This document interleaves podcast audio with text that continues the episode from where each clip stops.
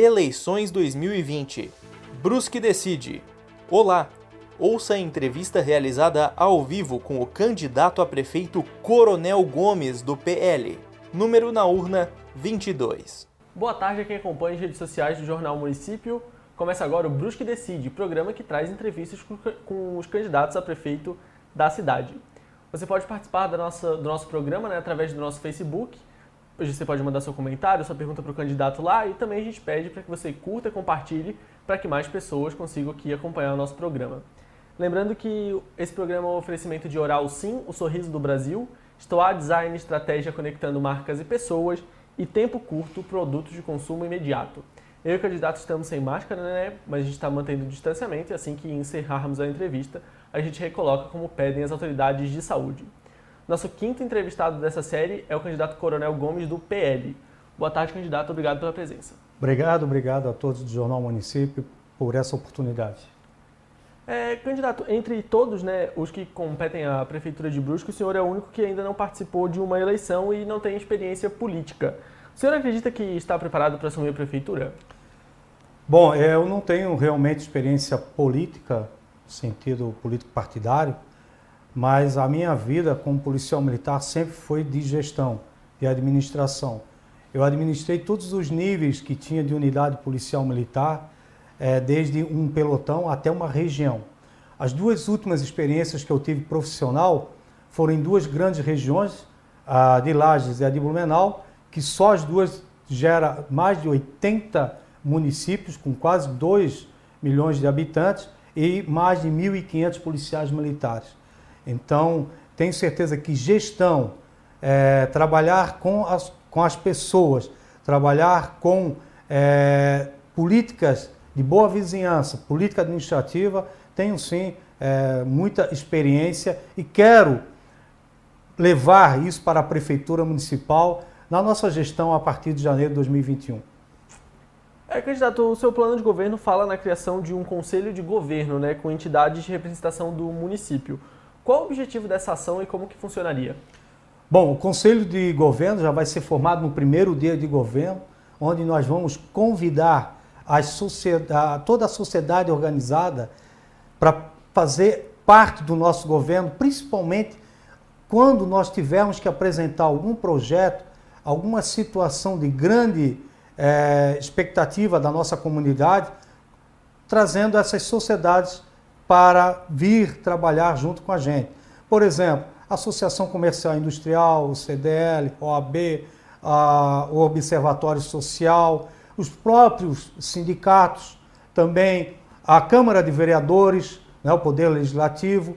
Quando nós tivermos que tomar decisões de grande vulto na cidade, nós vamos reunir esse conselho, um conselho voluntário, é claro, consultivo, que vai fazer com que a gente possa, juntos, está discutindo as melhores opções alternativas e soluções para os problemas e para os nossos grandes projetos que a gente tem para a nossa cidade, como eu já falei, a partir de janeiro de 2021. Fazendo com que a gente possa, de maneira participativa, democrática, fazer um governo não unilateral, mas sim um governo que todos possam realmente dar a sua, é, a sua parte, a sua contribuição, principalmente essas sociedades que conhecem muito bem a nossa realidade aqui dentro do município. É, candidato, a gente abriu uma caixa de perguntas né, no Instagram, quem, quem quisesse poderia mandar uma pergunta para o senhor. E o Anderson Silva falou sobre, ele queria saber né, as propostas para aumentar o número de vagas nas creches. E no seu plano de governo você cita a proposta da creche o ano todo. Como que vocês pretendem implantar isso e qual a importância dessa ação? Bom, falar em creche, a gente fala, querendo ou não, em educação, que vai ser a base, o pilar do nosso governo, educação e saúde. Com relação às creches, mais especificamente, a creche o ano todo será uma creche que vai funcionar, como o nome diz, o ano todo, mesmo naqueles períodos de recesso, né, tanto da, do nosso município, festa de final do ano, enfim, para que os trabalhadores, mães, né, as, as famílias, possam ter uma condição de deixar o seu filho com cuidado, com atenção, né, com toda a segurança enquanto eles trabalham. Nós sabemos que Brusque cresceu, não é mais aquela Brusque de antigamente, onde que tudo se parava no final do ano, por exemplo. Nós temos que ter alternativas para os nossos trabalhadores possam colocar o seu filho com segurança. Então haverá essa possibilidade, através de um cadastramento rigoroso, é claro, fazendo com que um local específico, uma creche, provavelmente no centro da cidade, um local mais centralizado, onde a mãe e o pai possam deixar o seu filho. Os funcionários que estarão ali trabalhando não são necessariamente é, os que já estão durante o ano todo. Nós vamos verificar se, se houver voluntário, eles, claro que vão ganhar por essa hora a mais. Se não houver voluntários, nós vamos é, contratar ACTs para fazer esse trabalho nesse período de recesso. Então, quero deixar bem claro aqui né, que nenhum funcionário, nenhum servidor, nenhum professor ou funcionário vai trabalhar no, na, no, na época do recesso. Ele só vai se realmente ele quiser, claro que sendo gratificado para isso. Caso contrário, nós vamos contratar ACTs temporários para fazer esse tipo de serviço. O que nós não podemos é deixar de atender a nossa sociedade, a nossa comunidade tão carente. Outra coisa importante colocar, além da creche o ano todo, nós vamos, se necessário, ampliar o número de vagas nas nossas já creches existentes. Se houver necessidade, vamos sim construir mais algumas creches, dependendo da demanda necessária nos bairros onde há essa demanda, e até mesmo podemos comprar vagas em creches privadas.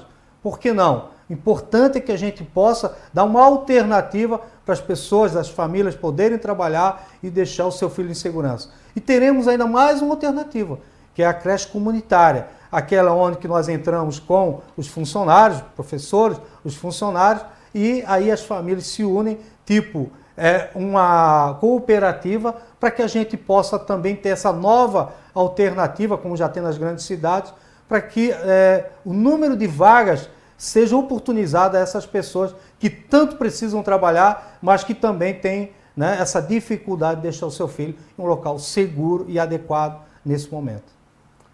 Candidato, ainda nessa área, né, quais são as suas outras prioridades de investimento na educação caso seja eleito? Como eu, eu te falei, a educação vai ser a nossa prioridade, porque a sociedade ela só se desenvolve se tiver uma educação forte, uma educação que realmente faça com que as pessoas tenham conhecimento, tenham cultura e possam, claro, dentro da, sua sociedade organizada, progredir. Né? E tudo passa pela educação, até mesmo a saúde. Como a gente está vendo aí na pandemia, né? a gente tem que se adequar a novo, né? um novo protocolo em termos de higienização. Então, na educação, nós teremos uma escola de formação de professores.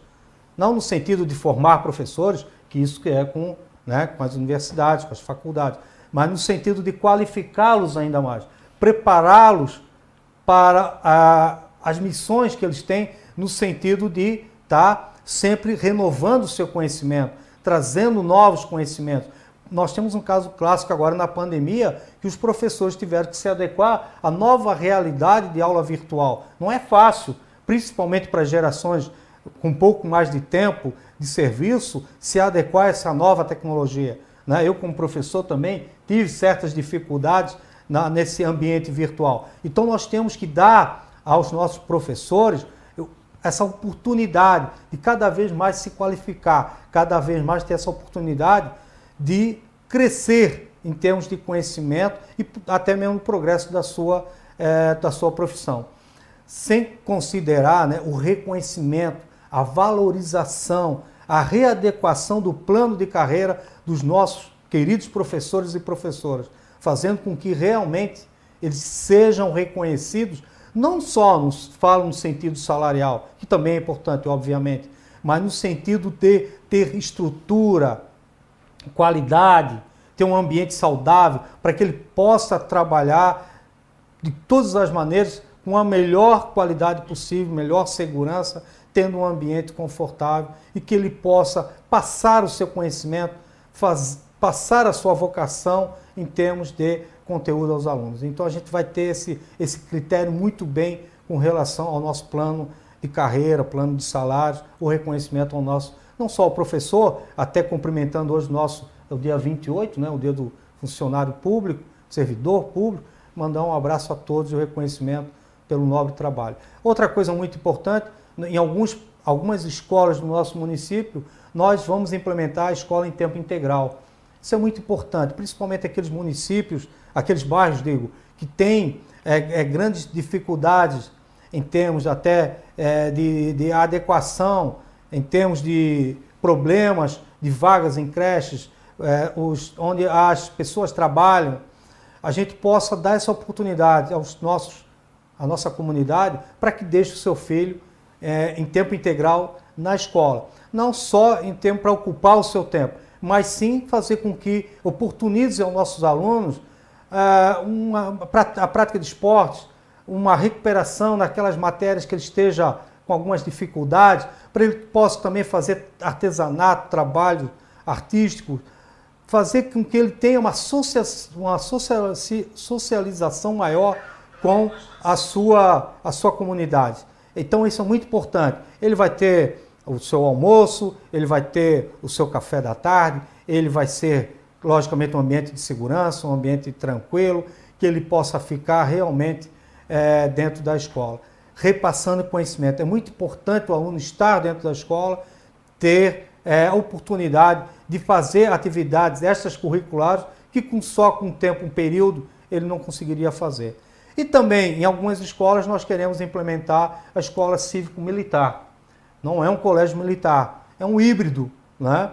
Um colégio normal, né? civil, mas com apoio de policiais militares dentro do colégio para que auxilie a professora, os diretores na disciplina, verificar o perímetro da, do colégio, ver se não tem nenhum problema de desordem, perturbação, até mesmo de criminalidade, de segurança, enfim, fazendo apenas um trabalho, uma atenção especial aos alunos, dando assim um apoio aos funcionários dentro do colégio. O policial não vai entrar em sala de aula, não vai dar aula, não é nesse sentido. É o sentido de oportunizar um pouco mais de civismo, um pouquinho mais de patriotismo para os nossos alunos, em algumas escolas que a gente veja que o local é mais vulnerável, é um local que a gente precisa dar um apoio aos nossos diretores. E para finalizar, mas não, não menos importante, fazer com que os nossos diretores sejam eleitos pela própria, pelos próprios pais, próprios professores, os próprios funcionários do colégio.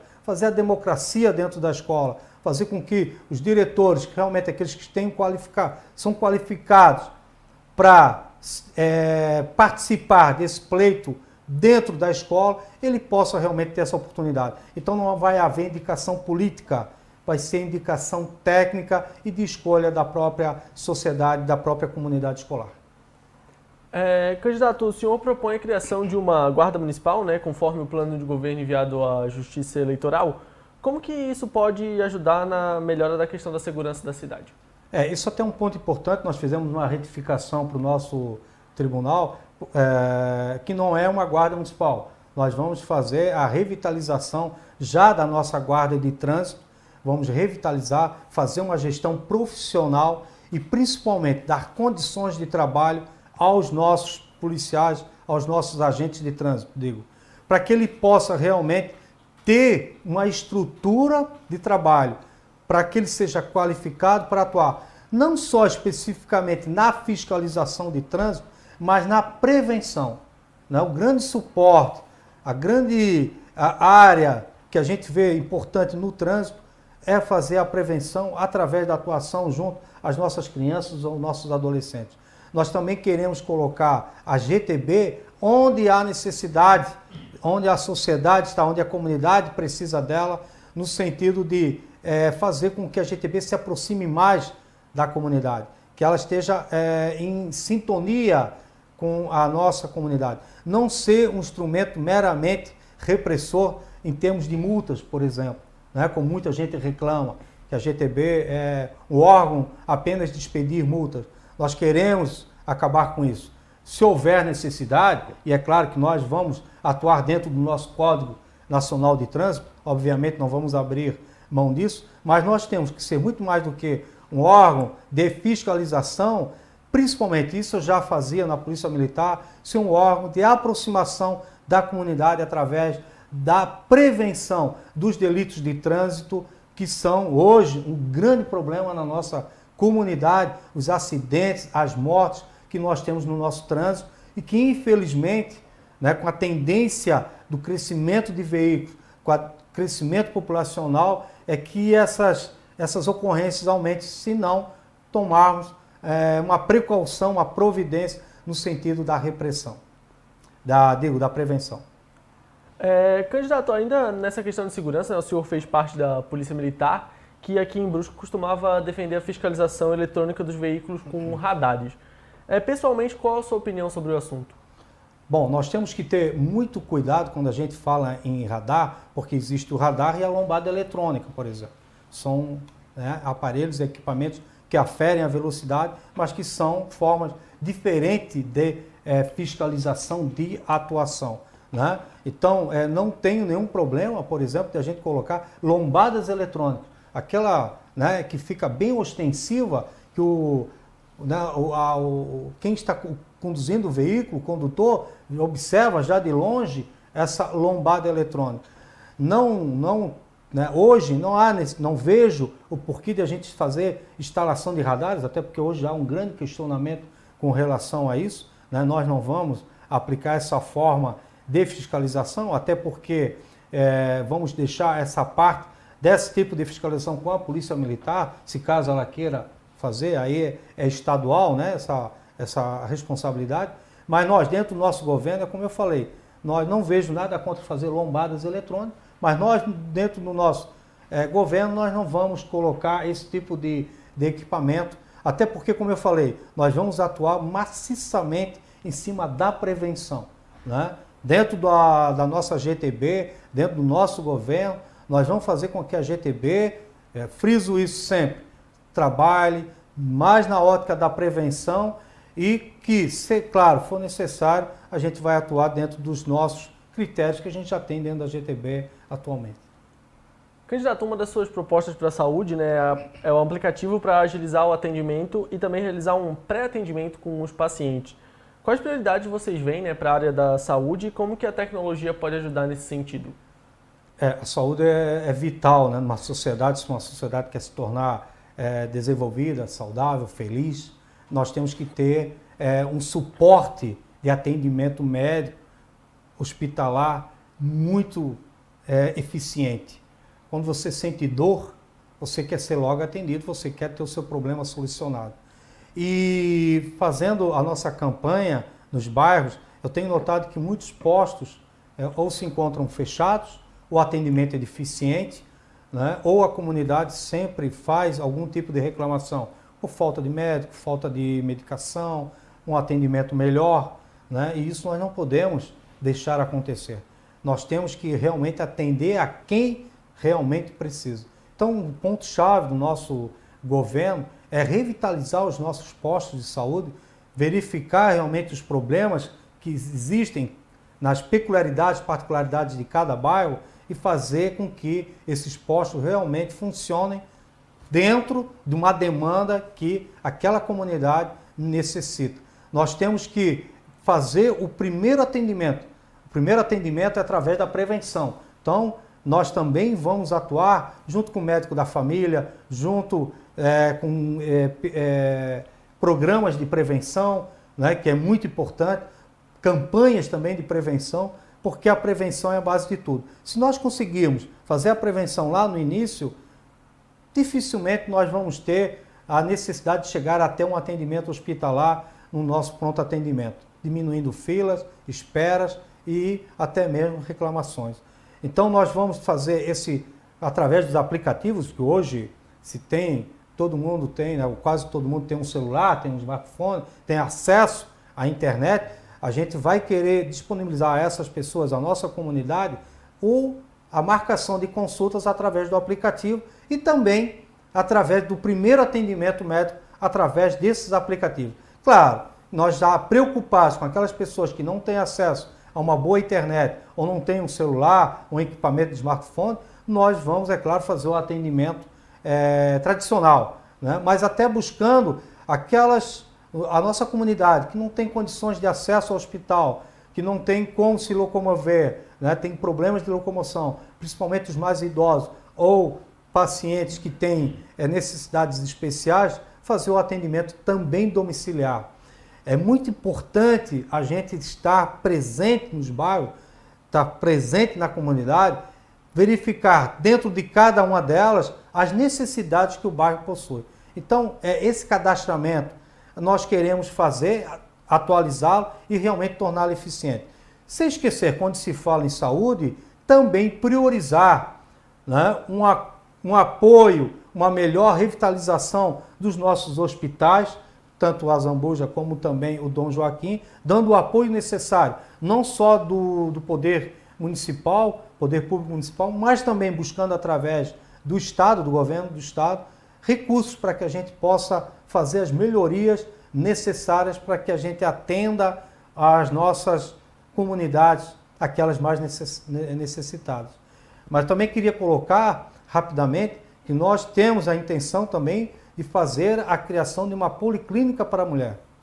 É muito importante o atendimento específico para as mulheres, pelas suas especificidades que elas têm, né, as suas doenças é, pertinentes ao sexo feminino, para que ela tenha um atendimento especializado, um atendimento mais é, especial, mais, com mais qualidade, para que ela tenha suas necessidades dentro de um contexto é, atendida de uma maneira extremamente é, melhor, com muito mais qualidade no atendimento. Então a gente quer fazer a policlínica junto com a sociedade. Eu acho que é importante fazer o atendimento dessas pessoas, porque uma das maiores reclamações que a gente tem recebido é com relação à saúde. Candidato, dar uma passada nas redes sociais, o pessoal está participando. Obrigado as mensagens aqui da Lourdes Matilde, José Mário de Modeste, uh, deixa eu ver quem mais aqui, Vinícius Sardo, Luiz Carlos Lindwein, também quem quiser participar, né, pode mandar também uma, uh, uma pergunta para o candidato Coronel Gomes através da nossa live do Facebook. E a gente também pede que você curta e compartilhe, né, para que mais pessoas sejam atingidas e mais pessoas consigam ver aqui as propostas do candidato. É, vocês pro, propõem a criação de um centro de, de, de, diagnóstico municipal e também da Policlínica da Mulher, algo que o senhor já citou, né? Como vocês pretendem viabilizar essas obras e qual o objetivo? Bom, nós temos quatro maneiras de a gente conseguir recursos. Né? E nós temos que fazer com que a nossa gestão tenha muita inteligência né? e muito é, é competência para ir atrás dessas fontes de recursos. Primeiro, é a mais importante é fazer o dever de casa, economizar. Né? Quando você tem um orçamento, por exemplo, dentro da sua casa, você tem um orçamento limitado, você vai trabalhar com o que você tem, dando as prioridades, as suas necessidades básicas serem atendidas. Depois, se sobrar algum dinheiro, você aplica nas outras necessidades que talvez não sejam tão indispensáveis. Então, é fazer o dever de casa, fazer economia. Como se faz economia dentro de uma prefeitura? Primeiro, diminuindo consideravelmente os cargos comissionados. Isso a gente depois até pode conversar melhor. Segundo, verificar as nossas licitações, os nossos contratos que a prefeitura tem, né, em termos de obras, em termos de, de serviços, de negócios, verificar a possibilidade de a gente fazer uma re, renegociação e diminuir alguns custos dessas licitações, desses serviços que a, a prefeitura mantém. Segundo, né, ponto, é buscar através do governo estadual, através do governo federal, e aí nós temos uma porta muito aberta, não diria que nem está aberta, está escancarada, né? Junto com o nosso senador Jorginho Melo, junto com os nossos deputados federais do PL, deputados estaduais, através é, desse, desse apoio que nós temos e que já nos foi dado, né? Inclusive o senador Jorginho Melo esteve aqui em Brusco conversando com a gente, nos apoiando prestigiando a nossa campanha, dizendo para mim, né, é, coronel, fique tranquilo que as portas estarão abertas, nós vamos lutar, vamos ser um articulador junto de Brasília para que você possa fazer as obras mais necessárias na sua cidade. Então nós temos esse meio, é, essa ligação muito umbilical aí com o, o Senado, junto com o Jorginho Melo, que é o nosso representante do nosso partido, e também, como eu falei, das outras autoridades do legislativo, tanto no âmbito federal como estadual. Terceiro ponto que nós podemos buscar é através de parcerias público-privadas. Né? Nós temos que utilizar a sociedade organizada, pedir apoio, pedir uma união de forças para que a gente possa realmente fazer aquelas obras indispensáveis. Ninguém trabalha sozinho. Você tem que buscar esses recursos.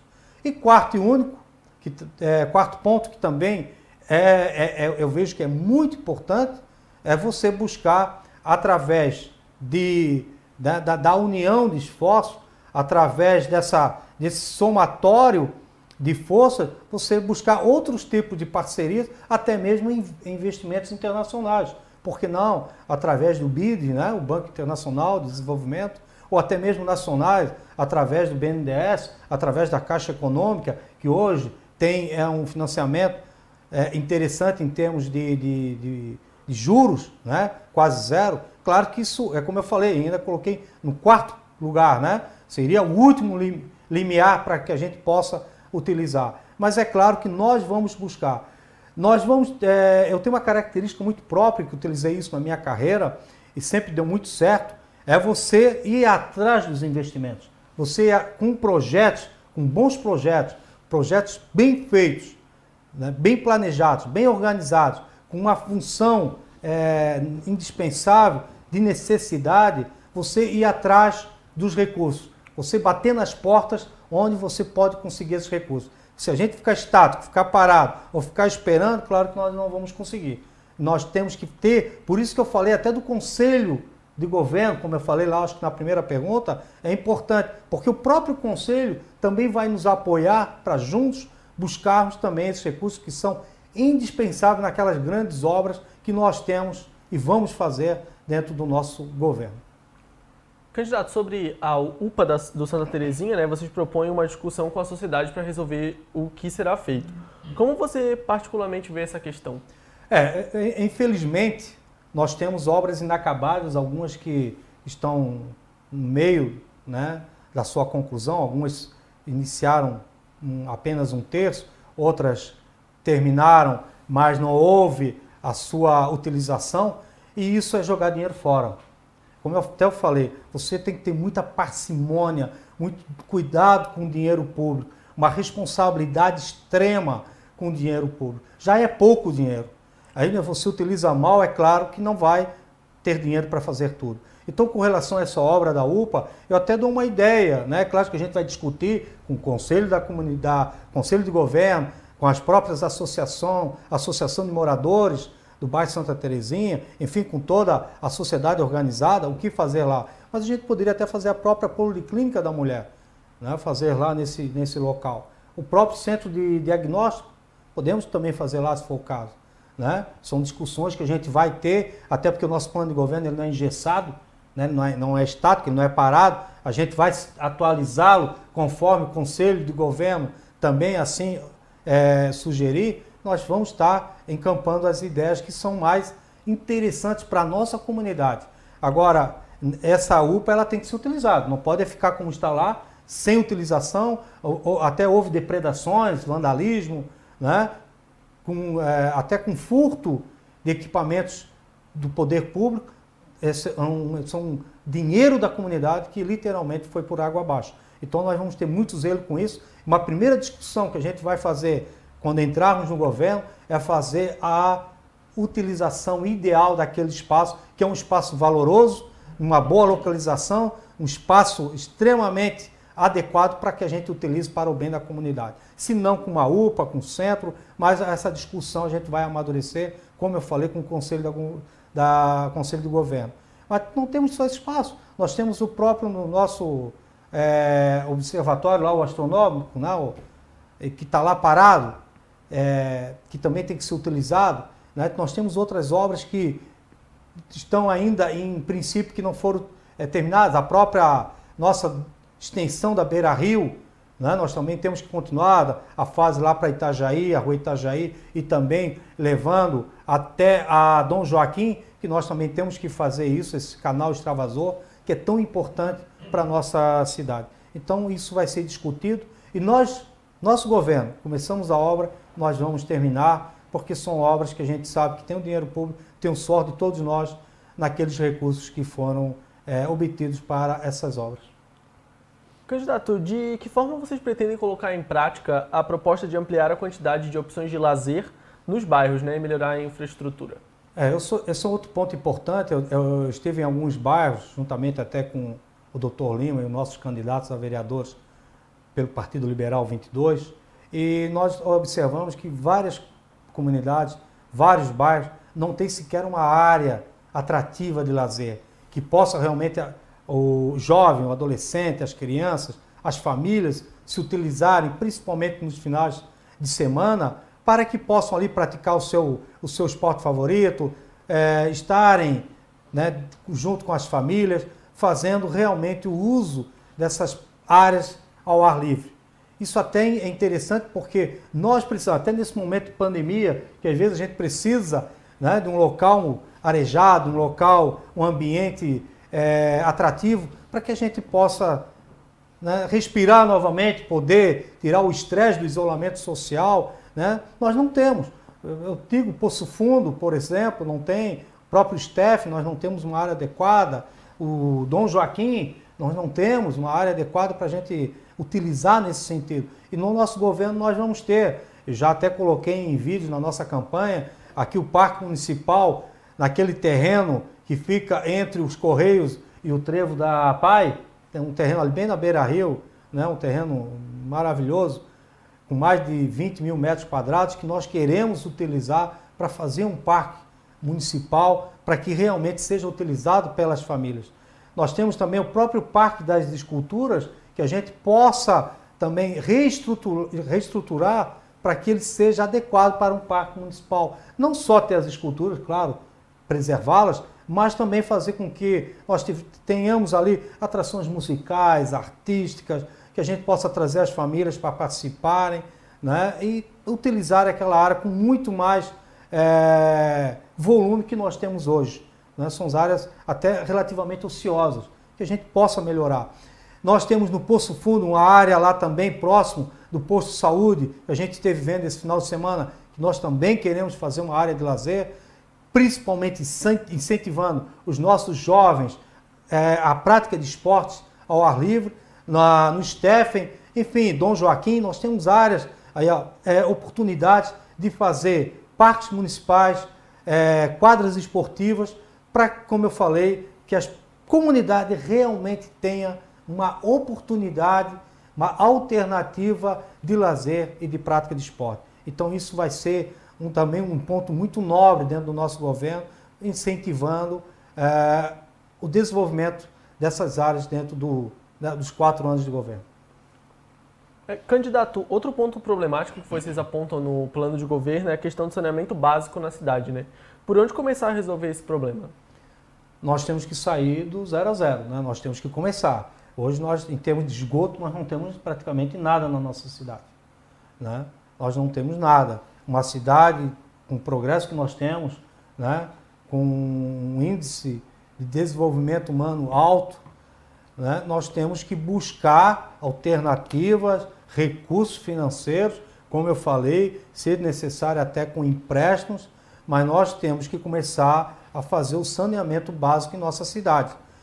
Não só na, na questão do esgoto, mas também até tratar a nossa água que nós temos, tratar, cuidar muito zelo, com muito cuidado das nossas nascentes de água, que hoje água é um grande problema, tem em virtude da estiagem que nós temos, nós estamos observando aí como a gente tem que ter cuidado com a nossa água. Então, são questões que vão trazer para nós, é complexas, são grandes obras, que mais nós temos que ter coragem, e eu sempre falo, né? Você fazer ou não fazer vai dar o mesmo trabalho. Então nós temos que ter coragem de começar a, a fazer, a tratar junto com a sociedade organizada dessa obra que eu acredito seja vital, não só em termos de qualidade de vida, mas principalmente com relação à saúde pública. Se nós queremos ter saúde, se nós queremos ter realmente comprometimento com as pessoas em termos de prevenção às doenças,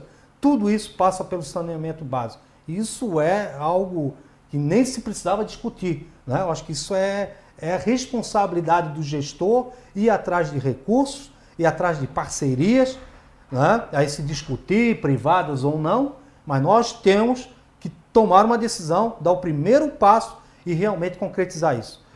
Mas vejo importante, além do saneamento básico, cuidar, já que estamos nessa área, cuidar com muito cuidado, né, assim, com muito zelo, muita responsabilidade do nosso meio ambiente. O nosso rio hoje é a, deságua tudo que é tipo de dejeto. Não há um cuidado, não há um zelo pelo nosso rio que é tão importante para nós. E isso nós queremos ter né, essa, essa fiscalização 24 horas por dia, esse cuidado, e aí já vem desde jovem nas escolas, a gente colocar a educação ao meio ambiente, a educação e a responsabilidade, o cuidado do meio ambiente para os nossos jovens e adolescentes, para que a gente possa ter no futuro uma sociedade muito mais saudável. Mas com certeza, só para finalizar, com certeza o nosso governo, já no primeiro ano, nós já queremos fazer, junto com a sociedade organizada, né, discutir o início das obras em termos de esgoto sanitário e em termos de saneamento básico como um todo. Candidato, para complementar essa questão, né, uma pergunta outra né, que veio através do Instagram foi do Augusto Teles. E era em relação a quais medidas que devem ser adotadas para amenizar a poluição do rio Itajaí Mirim. Qual, quais são as propostas do senhor nesse sentido?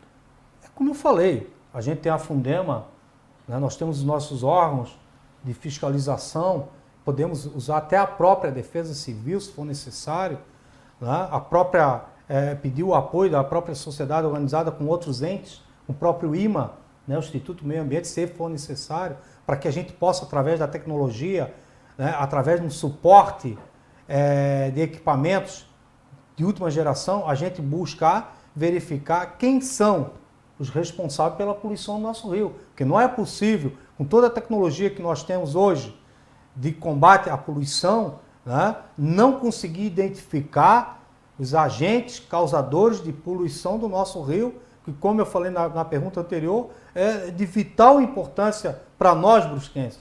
Então, isso vai ser uma medida, às vezes, dura, mas a gente tem que ter essa responsabilidade como gestor público, sendo imparcial com quem quer que seja, de buscar os responsáveis, se houver, né, os responsáveis pela poluição é, do nosso rio. A gente sabe que tem problema, constantemente a gente vê né, os dejetos jogados aqui no, na nossa tubulação que dá a vazão ao nosso rio e que, pelo que eu vejo, nada até agora foi feito. Né? Nada foi feito. Não sei o porquê.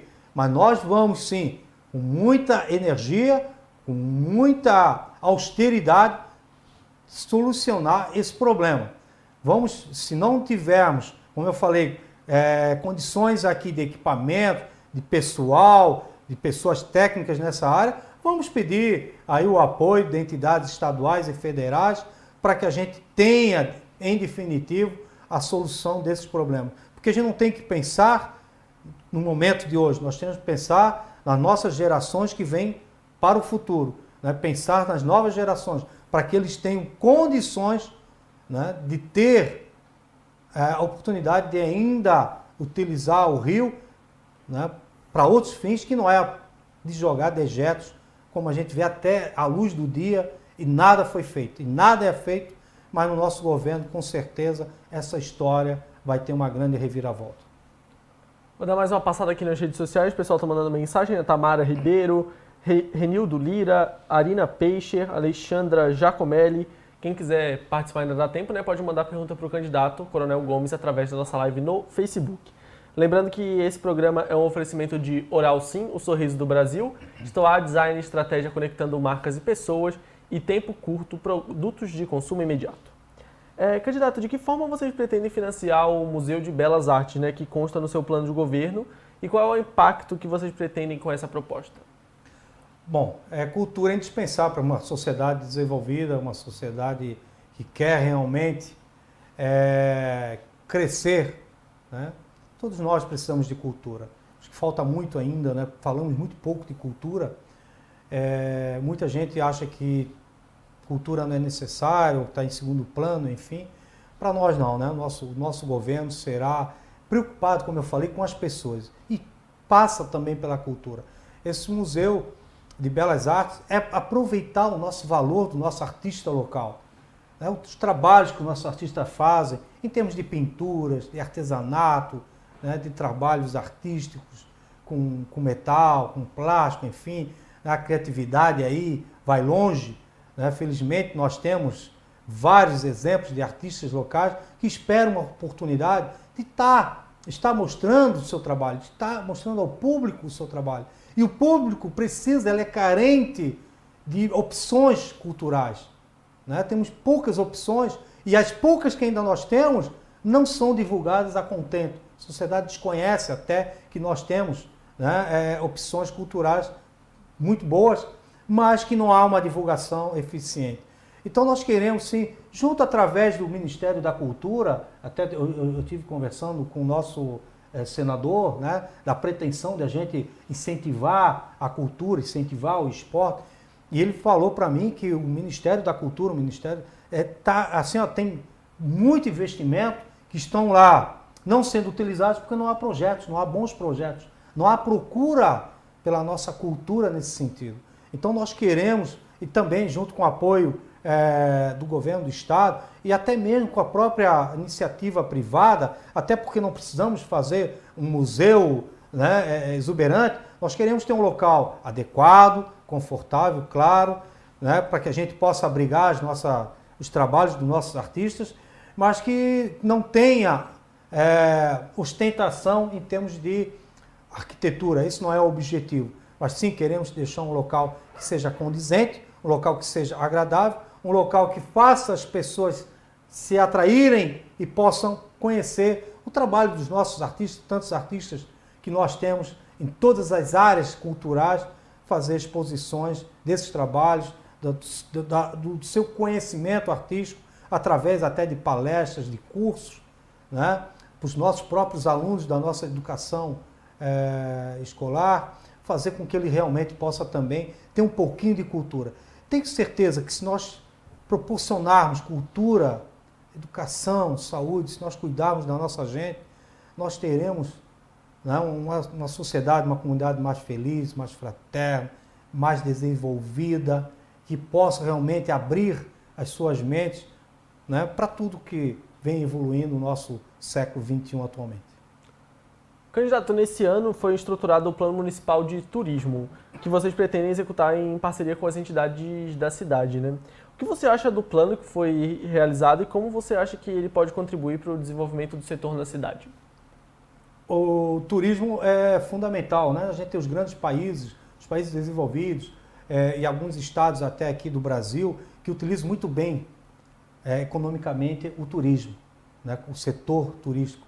Isso é uma coisa que ainda nós estamos muito acanhados aqui em nossa cidade e nós queremos, o nosso plano de governo, fazer com que o turismo realmente seja uma receita é, financeira importante para nós como municipalidade, mas também até para os nossos empreendedores nessa área e trazer também a, a divulgação do nosso município, os valores culturais, artísticos que o nosso é, comercial que o nosso município tem é, de atrativo.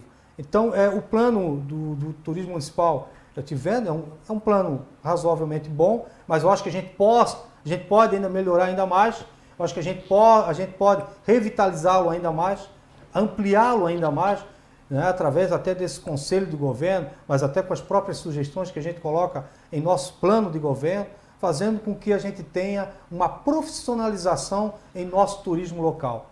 Nós temos que colocar pessoas certas para que atuem nessa área de uma maneira muito forte e que a gente possa, como eu falei, levar os nossos valores, o que nós temos de bom, apresentar não só para os nossos munícipes, mas também para o Estado e também para o Brasil e até internacionalmente, o que nós temos de valor né, dentro da nossa cidade. Nós temos o, o turismo é, de festas, o turismo religioso, o turismo comercial, de negócio, de moda, de confecção, da pronta entrega, mas também podemos até se tivermos é, uma parceria público-privada, o turismo ecológico.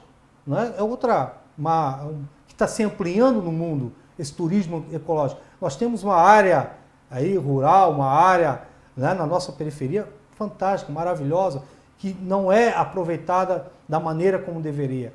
Sem contar as nossa, a nossa festa, a FENAREC, né, que no último deu prejuízo né? não, não, entendo isso. Falta um pouquinho de cuidado, de zelo, né? de a gente realmente profissionalizar a nossa festa. Talvez até terceirizar alguns setores da festa, né? como a gente coloca no nosso plano, alguns setores da festa a gente terceirizar, não todos, alguns, claro, tem que ser do interesse público, mas alguns setores sim, é, a gente privatizar para que a iniciativa privada, que tem uma gestão talvez até mais eficiente em termos de, de turismo, possa utilizar esse momento da festa para que realmente recolha resultados mais positivos. Agora, nós não podemos é deixar uma festa que tem né, a, o DNA de Brusque ficar dando prejuízo ou uma festa só para cumprir protocolo, cumprir calendário. Nós temos que realmente fazer uma festa que tenha condições de atrair as pessoas a vir aqui e realmente curtir né, os 10, 11 dias de festa. E a gente sabe que é uma festa de família, é uma festa segura, é uma festa que leva o nome de Brusque para as outras entidades da federação no Brasil e também para o mundo. Candidato, um dos objetivos do seu programa de governo é garantir que os serviços públicos prestados pela Prefeitura tenham o mesmo padrão de qualidade em todas as regiões da cidade. A partir de qual avaliação vocês enxergaram essa, necessidade? Avaliação da observação. Né? Nós, eu, doutor Lima, como eu falei, nossos candidatos do 22 a vereadores, nós temos feito essa avaliação constantemente, diariamente, não precisa nem ir muito longe. Né? Os bairros estão literalmente, na grande maioria, abandonados. Você não tem área de lazer, você não tem uma pavimentação decente, você não tem um posto de saúde que funcione, né? Nós não temos a água que não chega, ou quando chega é uma água que não é potável, né? Então, assim, ó, nós temos que atender a todas as comunidades de igual maneira. Nós não podemos esquecer ah, as comunidades que contribuem com os impostos, que contribuem todos os dias para que a gente tenha uma cidade rica, pujante. Nós não podemos, no momento da nossa administração, deixá-las a Deus dará. Né? Isso nós precisamos ter esse zelo, esse cuidado. Né? Nós temos como fazer isso. Nós temos que é, ir até as comunidades. Nós temos que ouvir as pessoas que moram nessas comunidades, através das suas associações, através das suas lideranças comunitárias, perceber, ter a sensibilidade da necessidade dessas pessoas. Nós não podemos é dar as costas e só aparecer em época de, eleições. Ou pior ainda, fazer obras inacabadas ou obras de qualidade duvidosa só porque é um momento de eleição. Nós temos que ter o respeito às pessoas. Então nós queremos, essa é a sua resposta, realmente estar junto com a comunidade, atendê-las nas suas necessidades. Vou pegar um, só exemplo, que é um exemplo que ela se refere não só a esse bairro, mas se refere a muitas localidades. A Cristalina, por exemplo, né, que espera, eu, eu tive conversando com moradores mais antigos de lá, há mais de 100 anos, pela pavimentação, pelo alargamento da via, fazendo com que eles tenham uma qualidade de vida, que eles possam ficar longe da poeira, da lama. O bairro não consegue progredir, não consegue avançar porque não tem uma rua com a largura condizente para os automóveis, os caminhões que lá passam.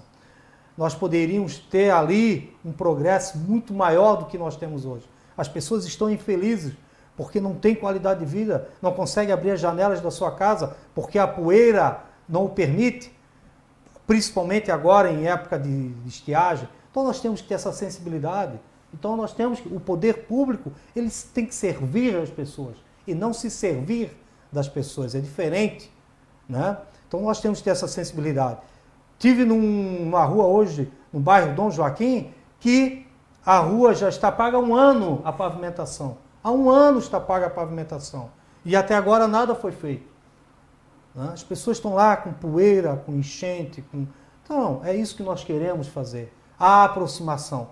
Trazer a comunidade para participar junto com nós, entes públicos, dessa administração. Nós somos servidores públicos. O prefeito é o servidor número um. Ele tem que servir a comunidade. Ele não é autoridade. Ele é um funcionário público e, como tal, tem que servir a todos. Candidato, vocês pretendem fazer a retomada do estudo do anel viário de Brusque visando a implantação. Já, vocês já têm uma proposta em mente? Como que funcionaria? Bom, nós queremos aproveitar o próprio, o próprio projeto do anel viário, né, que a, a Unifeb foi a grande digamos assim, a grande empreendedora desse projeto. E hoje nós temos a, a mobilidade urbana como um grande problema, eu diria até mundial, né?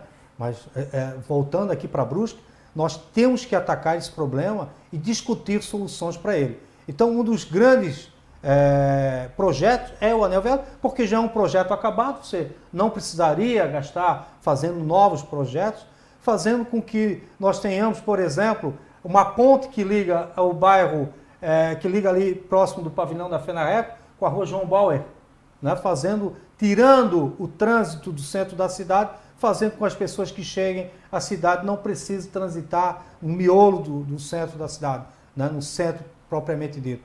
É, nós temos também que discutir, através da tecnologia, através da inteligência, é, fazer outros modos de vias. Né? Ninguém vai conseguir construir nenhuma rua hoje em dia. A nossa cidade não é planejada, né? ela não foi elaborada pensando no futuro. Então nós temos que ter outras alternativas, utilizando é, rotas diferentes, horários diferentes de tráfego, né? fazendo com que essa circulação realmente diminua. Agora, isso é uma construção, como eu falei, junto com a nossa própria sociedade organizada. Outro empreendimento importante com relação à mobilidade seria a própria duplicação da Antônio Raio aqui no nosso, no nosso, na nossa área municipal, né? na jurisdição municipal, a gente fazer lá do trevo da Aradef até aqui a Praça Vicente só, essa duplicação dessa via que é tão importante de escoamento, não só da, das pessoas, mas também do nosso comércio, do que nós produzimos. Né? E juntos com o governo estadual e governo federal, buscar também a gente discutir né, a melhoria de acesso aos municípios de Botuverá e Guabiruba, até porque com a própria o canal extravasor chegando até Dom Joaquim e passando aqui por o Jardim Maluz, nós vamos ter que discutir esses acessos desses municípios, que também vai ser um problema a curto prazo. Então, assim, ó, são desafios grandes né, que a mobilidade nos coloca, mas que nós temos que buscar também através da melhoria do nosso transporte coletivo, que é um outro grande problema que nós temos. Nós temos que deixar o transporte coletivo atrativo para as pessoas, fazer com que as pessoas realmente utilizem esses transportes em horários melhores, com os ônibus melhores, enfim. Isso é uma busca que tem que ser feita com a nossa sociedade para que as pessoas utilizem, diminuindo o fluxo de veículos em nossas vias. E sem esquecer né, das nossas ciclovias da, que é tão importante, é um meio de transporte a bicicleta que nós não podemos e não permitimos que deixamos de escanteio, né? que deixamos de lado. Nós temos que sim incentivar cada vez mais o uso das ciclovias e, se possível, dentro da, da, da, das nossas vias que nós temos, até expandir ainda mais as ciclovias, tornando-as também mais seguras. Né? Então, esse é um trabalho de construção que nós vamos fazer com toda a coletividade para que a gente possa atacar esse problema da mobilidade, utilizando a própria Unifeb, né? Outras universidades que nós temos locais, o próprio Instituto de, de, de Engenharia, enfim, fazendo com que a sociedade participe, nos ajude a elaborar bons projetos e que a gente possa buscar recursos para atender a nossa comunidade que tanto precisa com relação à mobilidade urbana. Candidato, a prefeitura tem cerca de 200 funcionários em cargos comissionados e vocês falam em diminuir esse número. Em quais áreas você enxerga a necessidade de cortes? É, eu vi no portal da transparência em setembro, não sei como é que está agora em outubro, acho que aumentou até, foram 262, se eu não me engano, para ser exato. 262 cargos comissionados. É, nós pretendemos sim, isso é questão de honra ao nosso governo, juntamente aqui com o doutor Lima e o nosso, né, é, a, a, nossa base é, aliada, o nosso Partido Liberal, fazer com que realmente a gente diminua esses cargos comissionados. Eu não vou citar as áreas, porque a gente teria que fazer um estudo de impacto da diminuição dessa, desses cargos, mas com certeza em todas as áreas né, nós vamos diminuir é, esses, esses cargos comissionados. Não há como você discutir economia, não há como você querer fazer, projetar grandes obras, se nós temos hoje comprometido 48% da nossa folha salarial Né? Não, é, a nossa receita é comprometida com 48% só com a folha salarial. Sendo que desses 48%, grande parte dele, né, se a gente for pegar, 2 milhões quase por mês é gasto com cargos comissionados. Né? Então, assim, ó, nós temos que estancar esses cargos comissionados. Nós vamos reduzi-los no mínimo pela metade. No mínimo pela metade. Né? Buscando até reduzir ainda mais. E aqueles cargos que forem indispensáveis, nós vamos fazer uma seleção através de currículos. Pessoas que realmente têm qualidade, que têm qualificação, que tenham condições de assumir aquela responsabilidade daquele cargo comissionado que está ali é, sujeito a ser ocupado. Nós não permitimos é colocar pessoas sem qualificação. Então, e aproveitando ainda aqueles funcionários que já são concursados. Por que não colocar como diretor, como chefe, até mesmo como secretário, alguém que já é concursado? Por que não? É o questionamento que eu faço. Por que, eu não posso aproveitar? Se eu tenho um funcionário de carreira competente, comprometido com o seu trabalho, né? que tem um histórico de trabalho, de vocação a servir a comunidade, é, correto, exemplar, por que não utilizá-lo para ser é, um, um, líder, um, um chefe? Né? Olha a economia que você vai fazer. Você não vai precisar criar um cargo, você vai tirar alguém do concursado, que já está sendo pago, para fazer aquela atividade. Olha o reconhecimento que a gente vai dar aos nossos é, funcionários concursados que não têm uma oportunidade de ascensão profissional, porque em virtude de compromissos políticos feitos anteriormente durante as campanhas, de coligações espúrias que são feitas somente no sentido de é, arrecadar verbas públicas com cargos né, é, e cargos comissionados. Então, por que não fazer isso? Por que não colocar aquelas concursados? Por que não colocar pessoas que realmente entendam da, da sua missão para fazer essa atividade. Com certeza, isso vai melhorar em muito a nossa qualidade no nosso trabalho, no trabalho que a gente vai oferecer à nossa comunidade. Então, isso nós vamos diminuir, sem sombra de dúvida, os comissionados na nossa prefeitura. E trabalhar junto com os sindicatos, com os funcionários, né, é, a questão de planos né, de cargos e salários, como é que vai ficar essa estrutura. É outra discussão que nós vamos ter que ter no futuro, é o nosso plano de previdência, né, como já foi feito no, no federal e que vai ter que vai, vai nos atingir de qualquer maneira aqui. Nós temos que estar preparados e fazer uma ampla discussão com, com todas as classes trabalhistas para que a gente possa realmente atender a todos dentro do que é possível dentro da nossa, da nossa receita em termos de é, prefeitura municipal.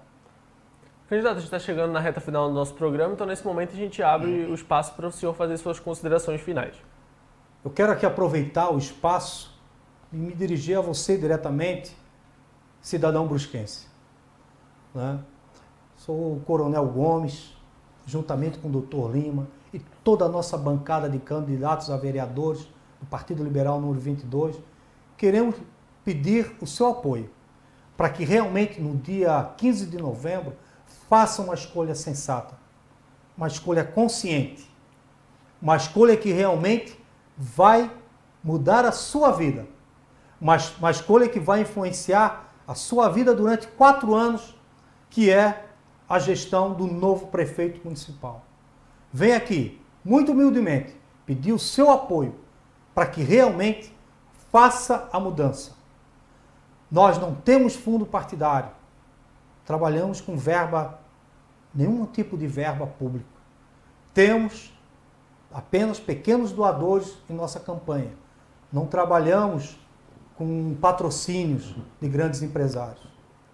Nós não temos coligação com nenhum outro partido para que a gente possa ter independência, autonomia para fazer a coisa certa.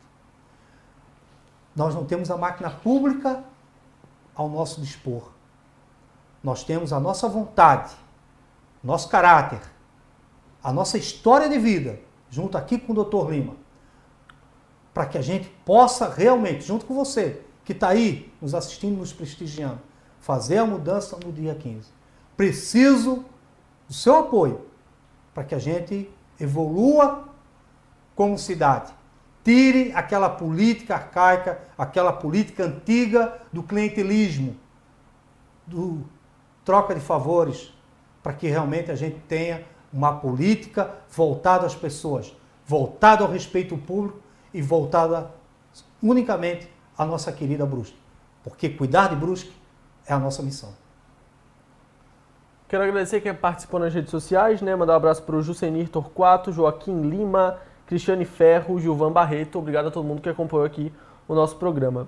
Lembrando que esse programa é um oferecimento de Oral Sim, o sorriso do Brasil, Stoa Design, estratégia conectando marcas e pessoas e tempo curto, produtos de consumo imediato. A gente agradece mais uma vez a presença do candidato Coronel Gomes e na sexta-feira a gente recebe o candidato professor Guilherme do Patriota. Até a próxima. Acompanhe também entrevistas com os demais candidatos a prefeito de Brusque nas principais plataformas de podcasts ou em omunicipio.com.br barra eleições 2020.